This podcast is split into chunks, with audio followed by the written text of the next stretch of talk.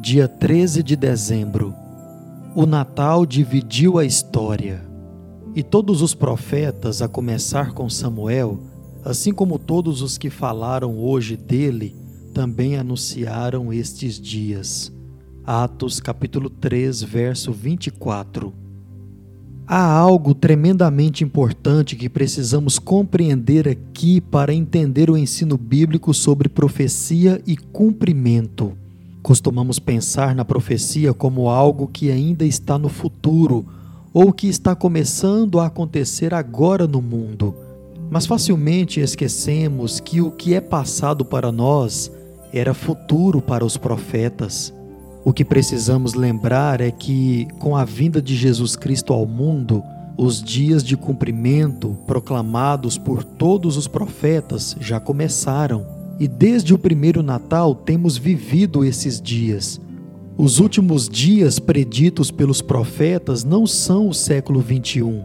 Os últimos dias começaram no ano primeiro depois de Cristo.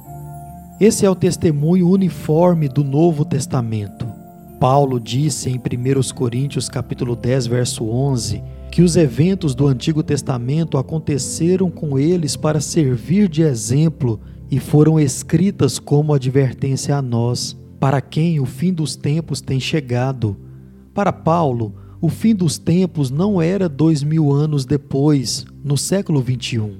Não, o princípio do fim já estava presente no primeiro século. O tão aguardado Messias havia chegado.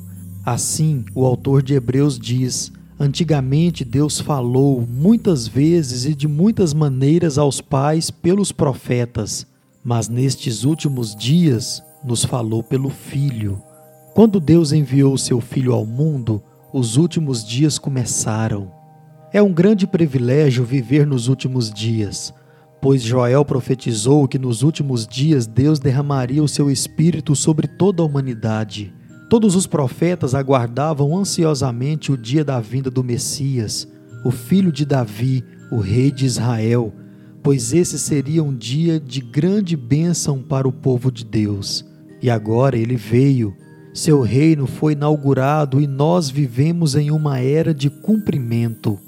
O que antecipamos no futuro, na segunda vinda de Jesus, não é algo completamente novo, mas a consumação das bênçãos que já desfrutamos visto que as promessas começaram a ser cumpridas em nossa vida.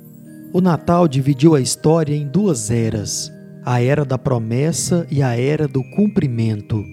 Assim, quando Pedro diz em Atos 3:24, todos os profetas anunciaram estes dias, vemos que ele quer dizer nestes últimos dias, nos quais Deus falou a nós pelo seu filho, os dias desde o primeiro Natal até o momento da consumação vindoura.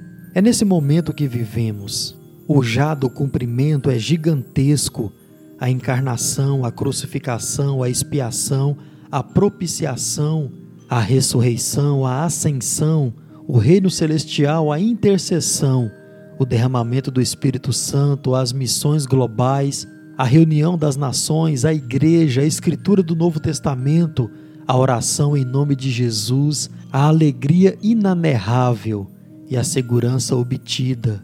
Contudo, o ainda não é real, e maravilhoso é esta esperança do seu momento, a segunda vinda, a ressurreição dos mortos, os novos e gloriosos corpos, o fim do pecado, a glorificação, o juízo sobre toda a incredulidade, os galardões, a entrada na alegria do Mestre, os novos céus e a nova terra, Jesus presente entre o seu povo face a face, o fim do sofrimento, eterno prazer.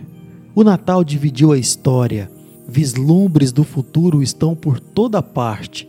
Beba profundamente daquilo que Jesus conquistou para nós e seja cheio da esperança de tudo que há por vir. O alvorecer da alegria indestrutível. Leituras diárias para o Advento. John Piper.